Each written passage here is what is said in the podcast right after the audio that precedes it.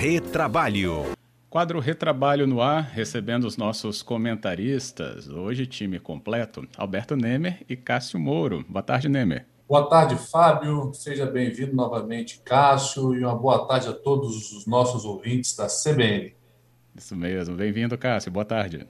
Boa, boa tarde, boa tarde. É, é, a falta de prática. É um prazer estar aqui de volta e boa tarde a vocês, Alberto, Fábio e todos os ouvintes. Que bom recebê-lo aqui. O Cássio até desacostumou ligar o microfone, mas já estamos ao vivo aqui na nossa tarde com todos vocês e com o nosso convidado de hoje, que vai trazer um tema aqui de muita relevância que se relaciona com a centésima nona edição da Conferência Internacional do Trabalho, planejado inclusive pela Organização Internacional do Trabalho, a OIT. E isso traz impactos de enormes discussões e também sobre reflexos que essas discussões e a adoção de normas internacionais no Brasil, né, sobre esses reflexos. Por isso, nosso convidado também participa conosco, ele que é advogado e chefe de gabinete da presidência da Confederação Nacional do Transporte, o Guilherme Tel Sampaio, que também também atua enquanto coordenador da bancada empresarial do Conselho Nacional do Trabalho. Doutor Guilherme, boa tarde, bem-vindo. Fábio, boa tarde. Quero aqui agradecer o convite da Rádio CBN, doutor Alberto, doutor Cássio. Discussão de tema de grande relevância, é uma satisfação estar com vocês. Obrigado. Eu que agradeço, inclusive, já começo perguntando se você pode nos trazer né, a, a importância, nos explicar essa importância dessa é, centésima nona edição da Conferência Internacional do Trabalho, num momento, inclusive, né, vindo de pandemia, ou ainda enfrentando a pandemia, né, doutor Guilherme? Maravilha, Fábio. Pergunta extremamente importante. A Conferência Internacional do Trabalho tem como objetivo discutir de uma forma global, vamos dizer assim, até mesmo que temos 189 países que participam dessa conferência atual. E o objetivo é trazer as principais discussões que estejam na matéria trabalhista, não só em âmbitos regionais, mas também em situação mundial. E neste ano, a centésima nona, que era para ter ocorrido no último ano, no ano passado, teve que ser adiada para este em razão da, da pandemia e no primeiro formato de forma de maneira virtual, nos seus mais 100 anos de história, nunca tinha ocorrido dessa forma. Então, as discussões tomaram grande relevância, sobretudo nesse contexto de Covid-19 e também discussões inerentes a teletrabalho, doença ocupacional, negociações coletivas, entre outros temas que são tão caros ao setor empresarial e também aos trabalhadores do nosso país. Ótimo. Cássio e Nemer podem pontuar.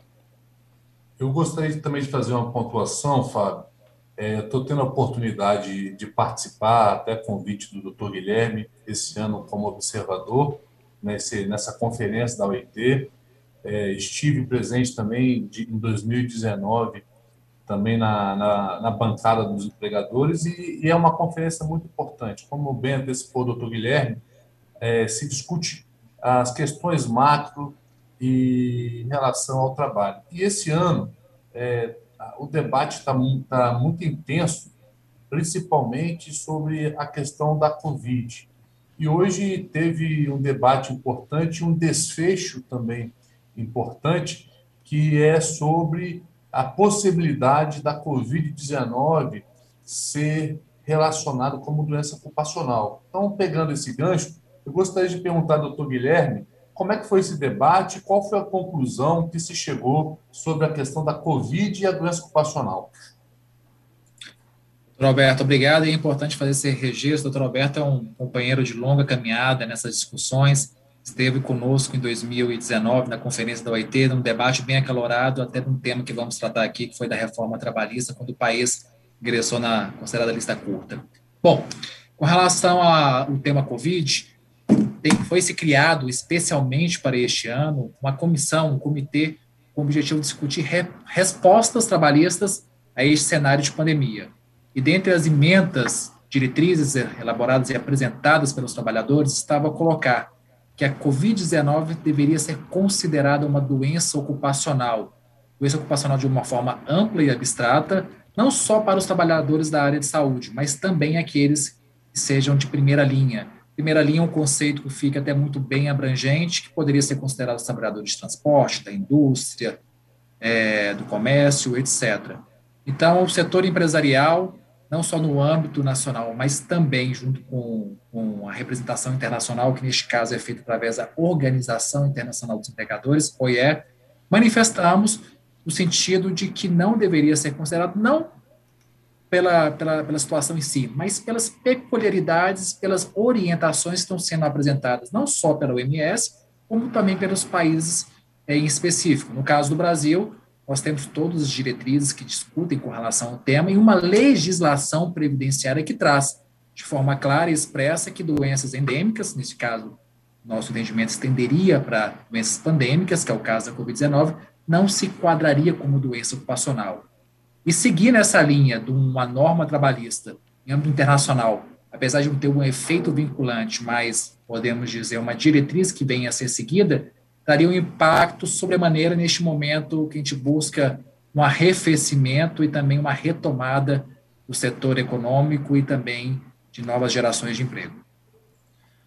É, doutor Guilherme, é Cássio aqui falando. Primeiro quero dizer que é um prazer estar aqui conversando contigo, uma honra conhecê-lo.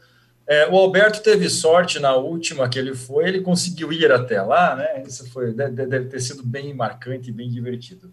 É, é, doutor Guilherme, eu lhe pergunto uma coisa, até aproveitando um gancho dessa sua resposta.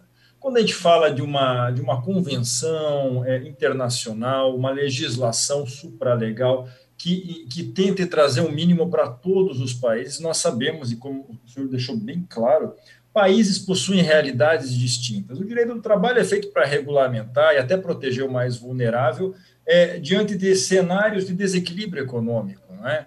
É, e existem países com realidades muito distintas. Países que são mais equilibrados economicamente, com uma melhor distribuição de renda, fatalmente precisam menos de, de, de, direito do trabalho do que países como o Brasil, que é um tanto quanto caótico nessa questão de desequilíbrio, de baixa renda. Aí eu lhe pergunto, e essa é uma questão que até envolve essa pergunta anterior, como fazer para aplicar uma recomendação, uma legislação internacional, uma convenção da OIT, que ela abrange uma realidade absolutamente genérica dentro de um país que tem uma realidade específica, umas normas específicas, como essas bem mencionadas pelo senhor a respeito de normas previdenciárias, de prevenção de saúde do trabalhador. Como é que a gente faz isso? Doutor Cássio, reitero aqui a minha satisfação estar com você, lajeado aqui nessa discussão virtual. É, acho que até parece que você estava conosco nas discussões no grupo de resposta ao Comitê da Covid. Próxima me chama, então. Com certeza. Esperamos que seja até presencial, doutor Cássio. É, pelas razões que você bem expôs, é praticamente impossível você colocar uma, uma diretriz dessa macro sobretudo no âmbito internacional, onde cada país tem a sua peculiaridade. Então, levado esses argumentos, esses fatos e considerações, não só fáticas, mas como técnicas, é, as representações entenderam, assim como os representantes do governo, que tal medida não seria pertinente e conveniente para o atual momento. Então, foi se rechaçado, teve esse desfecho hoje é, na, na, reunião da comissão e acreditamos que o documento que venha a ser submetido para aprovação no próximo dia 18 em uma sexta-feira não contenha essa disposição. A gente sabe que as convenções, apesar de que uma forma de retaliação não se teria, mas certamente viria a influenciar decisões ou até mesmo ações por parte do Ministério Público ou da Justiça Trabalhista, como bem o senhor e os demais colegas devem imaginar. Eu já tenho uma pergunta aqui, que é do nosso ouvinte, inclusive todos podem participar pelo nosso número, que é o 99299 4297. É, quando eu vi essa pergunta também fiquei curioso, né? Que eu também quero saber dessa resposta. Dr. Guilherme Tel Sampaio conosco é o convidado do Retrabalho. Sobre é, conferências assim, também lembram do informal, o trabalho do informal, claro, dentro da realidade brasileira, né? Que está aqui aos nossos olhos. A pergunta do Gilmar. E aí, doutor Guilherme? Não, ótima pergunta, ótima pergunta, e até vou, vou dividi-la junto com o doutor Alberto, que tem acompanhado as discussões conosco. É, a questão do informal é um tema que está tá, tá fervilhando as discussões, porque no atual contexto, de fato, a formalidade reduziu-se grandemente, então o nível de desemprego e do trabalho informal tomou relevância. Então, uma das pautas que está sendo muito enfrentada, e digo até nos três comitês na plenária, no modo geral, como será a reinserção no mercado de trabalho uma relação mais formalizada desses trabalhadores se encontram de uma maneira informal. Porque os efeitos não são só nas relações trabalhistas, eles extrapolam também questões previdenciárias e, consequentemente, até mesmo tributárias. E é interessante ver como outros países lançaram mão de formas de trabalho, de discussões, é, na questão do trabalho doméstico, trabalho home office. E um ponto interessante, até passando o doutor Alberto também, é a discussão que começa-se a gerar uma regulação mínima, uma diretriz mínima, dos trabalhadores de plataformas, dos algoritmos, que acaba que é um, um, um volume que cresceu bastante nesse momento pandêmico. É, eu queria pegar esse gancho do doutor Guilherme, e realmente é um, é um tema que está sendo debatido, é, em razão que foi potencializado em razão dessa pandemia e não e, e é um tema muito quente, costumamos dizer.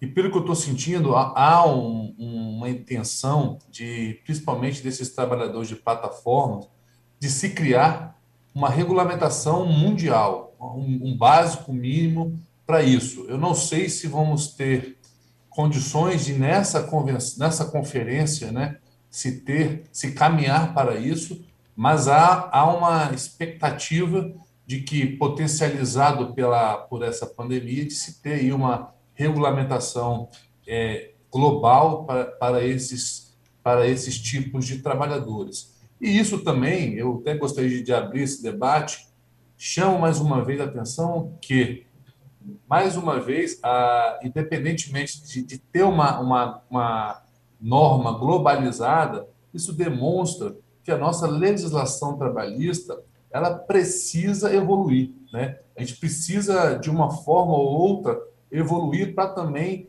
de uma forma mínima, abraçar esses, esses trabalhadores de plataforma. O que é claro e patente que não cabe a formatação, essa formatação de trabalhadores de plataformas na CLT.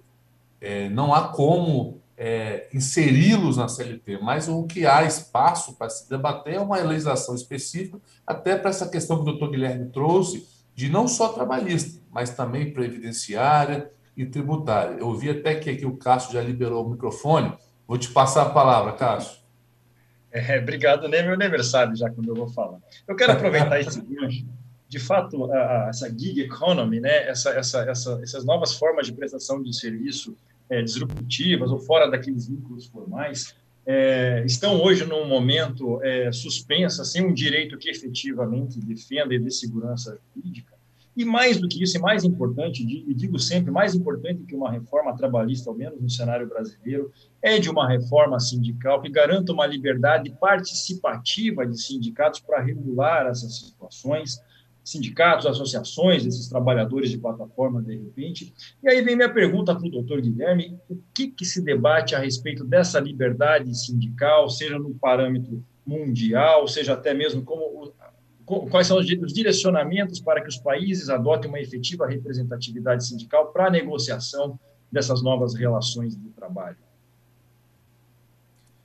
Lucas, perfeitas essas colocações e até pego um gancho no que você fala de uma mudança nessa, nessa regulação nossa sindical, trazer da própria autorregulação das entidades, né?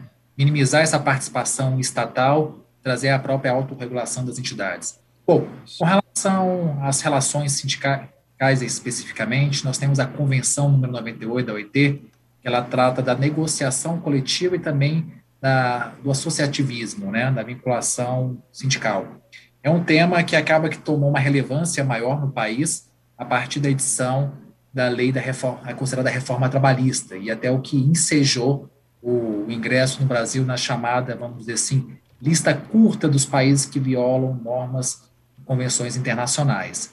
O que a, a Organização Internacional do Trabalho traz, de uma linha mais geral, abrangente, é que os países não tragam nenhuma legislação ou formas que obstem que criem resistências ou restrições para que trabalhadores, até mesmo empresas, se vinculem a entidades sindicais e representativas de classe. Então, um grande caminho, um grande tema pautado pela OIT é nesse sentido, de realmente estimular e possibilitar a, a, a sindicalização e vinculação, tanto de trabalhadores como de empresas. Eu queria fazer um gancho aqui, Fábio, e muito bem explicado pelo doutor Guilherme, e até de esclarecimentos. É muito na época que o Brasil foi incluso, incluído nessa lista curta, é, houve infelizmente uma comemoração de vários setores, né, principalmente das áreas sindicais que representam os empregados, porque eles viram dessa forma é, é, atacar uma oportunidade para atacar a reforma trabalhista.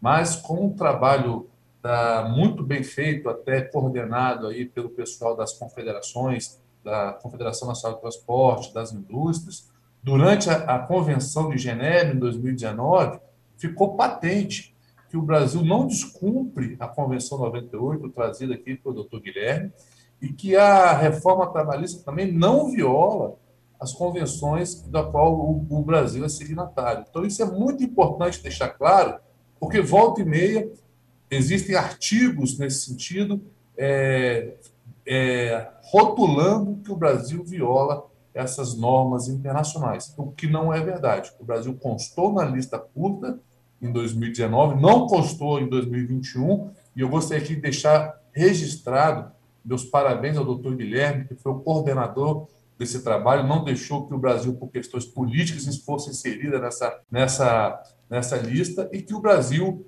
é, a única recomendação que teve em 2019 é para fomentar o diálogo entre os sindicatos. Então, eu gostaria de fazer só esses esclarecimentos aqui. Ótimo. Bem, pelo nosso tempo, sempre que nos limita, porque a gente iria né, com discussões realmente é, à frente, mas sempre com um convite aberto para que nosso convidado possa retornar com outras abordagens. Mas, doutor Guilherme Tel Sampaio, onde que o nosso ouvinte pode ter acesso, por exemplo, né, aos frutos das discussões da conferência, né, da centésima nona conferência agora? Ótimo, Fábio. Os nossos ouvintes podem ter acesso diretamente no site da OIT, que é www.ilo.org, e lá você consegue acompanhar em tempo real, para quem tenha interesse e disponibilidade, as discussões da plenária, como também das comissões, os principais documentos que estão sendo discutidos, e também nas próprias redes das confederações, e aqui disponibilizo eu, pessoalmente, o doutor Alberto, e o doutor Carlos também, o que tenha necessário para informar. E até aproveito, Fábio, talvez o ouvinte fique se perguntando é, enfim, qual que é a implicação se um país cumpre ou não cumpre uma convenção da OIT? Em termos práticos, vamos dizer assim, não tem sim uma retaliação específica, mas há uma pressão política muito grande para o país, vamos dizer assim, se enquadrar nessas regras. E tem, sobretudo, uma questão de um estrago de imagem e até mesmo uma possível barreira reputacional, podemos dizer assim. Então, por isso, essas discussões pautadas de uma forma técnica e que demonstrem mesmo um avanço, uma modernização trabalhista, de sobremaneira relevante e também complementar o registro que a atuação foi em conjunto das confederações e do nosso governo brasileiro, uma equipe técnica brilhante que tem atuado de forma conjunta. Bem pontuado, porque nesta data mesmo eu já falei sobre retomada de relações de investimentos e relações econômicas com os Estados Unidos, né? Então é claro que no âmbito internacional tudo isso que você acabou de pontuar vai ser sim observado. Obrigado, doutor Guilherme Tel Sampaio. Até a próxima. Obrigado, Fábio. Obrigado, doutor Alberto, doutor Cássio. Uma satisfação, estamos à disposição. Um grande abraço a todos. Outro. É isso. Obrigado, Nemer. Obrigado, Cássio Moro. Obrigado, Fábio. Obrigado, Cássio. E eu gostaria de fazer um agradecimento especial ao doutor Guilherme e parabenizá-lo aí pela conduta que vem feito aí, que vem fazendo frente à Convenção 109 da OIT. É, obrigado também, Alberto Nemer, faço, faço suas minhas palavras, obrigado a oportunidade, e ao doutor Guilherme pelas excelentes respostas, excelente trabalho representando o nosso país lá fora. Um forte abraço a todos. Obrigado.